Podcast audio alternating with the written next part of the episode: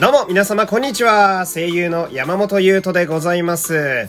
第566回目の山本優斗のラジオというと始まりました。よろしくお願いします。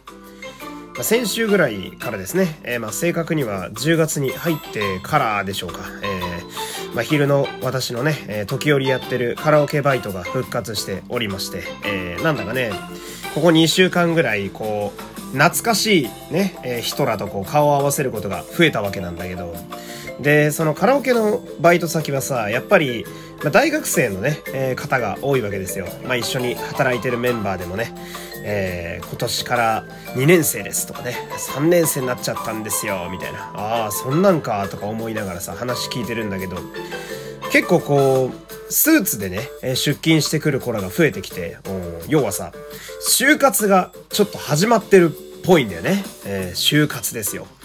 で、私は今はこういう声優というね、えー、うろんげな職業についているわけですけど、えー、昔はちゃんと就活をしてですね、あのー、まあ、大学で普通にその子らと同じように、えスーツ着て就活して、で、某スーツ屋さんに、あのサラリーマンね、あの入社してやってたっていうことがあるわけですよ。なんでちょっと懐かしくさ、就活のことなんか思い出すわけなんだけど、で、これね、あの今からすごい鼻につく自慢をするんですけど、えー、めちゃめちゃ鼻につく自慢をね、今からしますけれども、私は、就活受けたね、え会社が15社あるんですよ。15個会社受けたんですけど、えー、全部受かってるんですね、私は。え、鼻につくでしょえーえー、まあこれはね、あの、ただの自慢なんですけど、実はここ、一個だけ訂正するところがあって、えー、あの、いつもこうやって言ってたんですよ、この話。うん、なんか15社受けて、15社受かったんだよねって言うと、すげえってなるから、わざとこういう風に言ってたんだけど、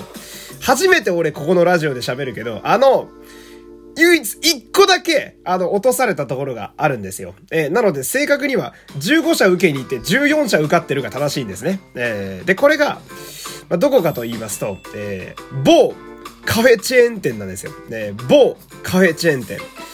私の地元は福井県という超絶ど田舎で、えー、11年前高校3年生の時にセブンイレブンができたっていうね、第1号店、福井の第1号店ができただけで、あのセブンイレブン駅前店にあの大行列ができるぐらい超絶田舎ですよ。えー、で、スタバも、俺が高校1年生の時に、県内に1軒しかなかったような場所です。えー、そんな、クソ田舎でも、あるレベルの、超有名カフェチェーン店、えー、ここだけ唯一私落とされたことがあるんですね。えー、で、なんでだったっけなってなんかその、思い出したんだけど、うん、その、二次面接まで行って、で、それが、なんかね、グループで討論をするやつがあったんですよ。えー、なんかこう、お題を出してみんなで喋るみたいな。で、その時のお題が、コーヒーのことをなんかこう、どう売るかみたいな、どう売り上げを伸ばすか、どういう風に宣伝したらいいかみたいな話だったのよ。ちょっと、うろ覚えだけど。えー、で、まあ、まとまってさ、終わってさ、うん、結構いい感じに話せて、んで、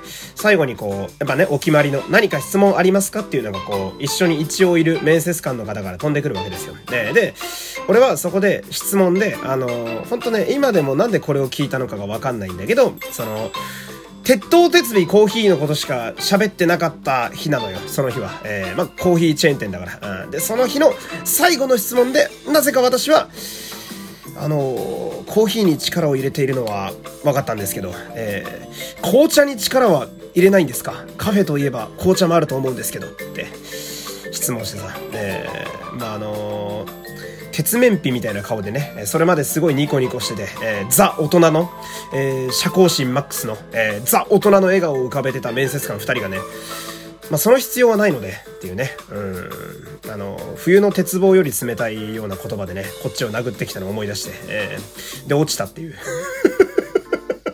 そりゃ落ちるわっていうね、今思うとね、必然だったような気もするんですけど、なんであの質問をしたのかね、えー、未だにわからないという、えー、そんな感じでね、今日はやっていきたいわけなんですけど、まあその、これ今日はね、あの、フリートークだけで珍しく行こうと思うんですけど、もう一個がね、あのー、舞台、バクマンのチケットが買えたんですよ。えー、まあ、来週行けることになりましてね。えー、で、あの、一般販売のね、え、チケットを今回、まあ、あの、普通に、え、買えまして、まあ、平日っていうのもあってね、うん、あ、運が良かったなとか思うわけなんだけどさ、これ、あの、このラジオを聴いてくださってる方の中にもさ、まあ、例えば舞台、感激とかさ、お笑いのライブ見に行くとかさ、スポーツ見に行くとかさ、まあ、他にも美術館とか展示とか、今ね、庵野秀明さんの展示とかやってますけど、ああいうのでさ、ネットでチケットを買う機会って多分あると思うんですよ。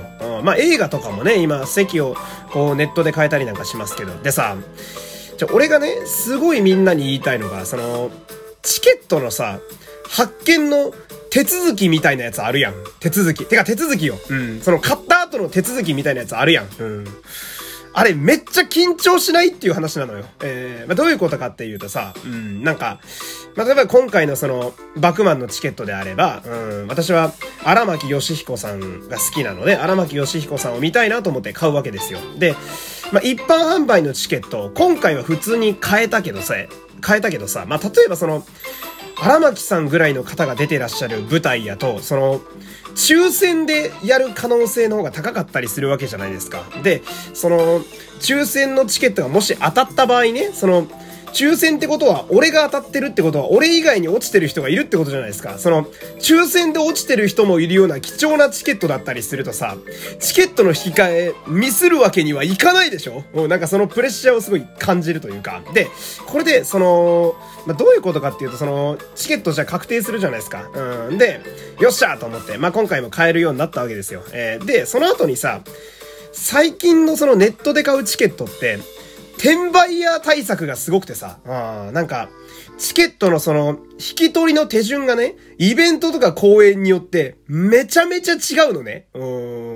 3個ぐらい応募して、全部違うなんて全然ザラにあってさ。で、俺だったら、まあ、今回は舞台の話してるけど、例えば、プロ野球とか、お笑いとか、あと映画の舞台挨拶とかも時折買ったりするわけよ。で、毎回その、引き換えの手段が違うのね。例えばその、あ、どこどこのアプリで撮れますとかさ、うん。コンビニで発見ができますとかさ、あ、撮る手段もチケットが手元に来る方法も違うんだみたいな。で、毎回違うのをその、ちゃんとできるかなと思って事前のなんか説明みたいなやつめちゃくちゃ読むし、俺。うん。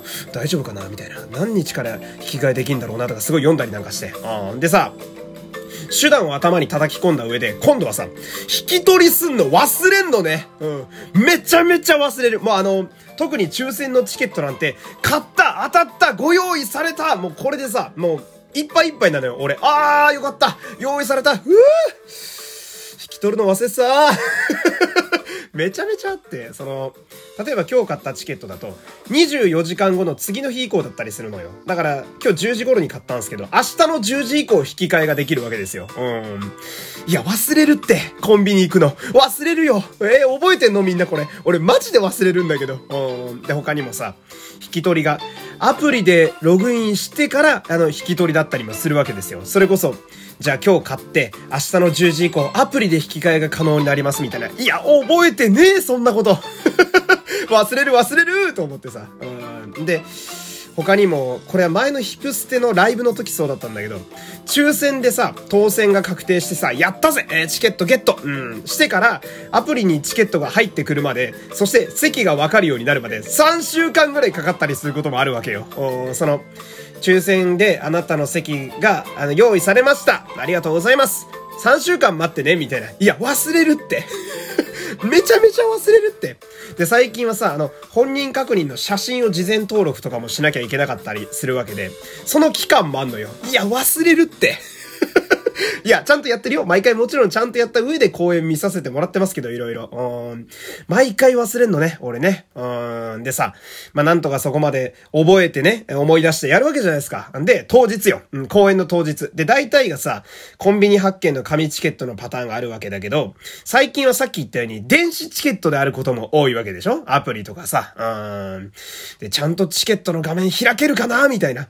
QR コードで読み取る。例えば美術館とかそういうのが多い。QR コードの場合は、これちゃんと機能してるやつかな？みたいな。うん。で、電車でさ、その最寄りに着くまでに一回確認するじゃない？アプリとか開いて。したら、なんか、その時だけ読み込みが遅くてさ、チケットが出てこない時とかあってさ、めっちゃ焦るんだよね、あれね。あれ？みたいな。あれ？ちょっと待って。24日だよな？みたいな。今日24日だよな？あれ？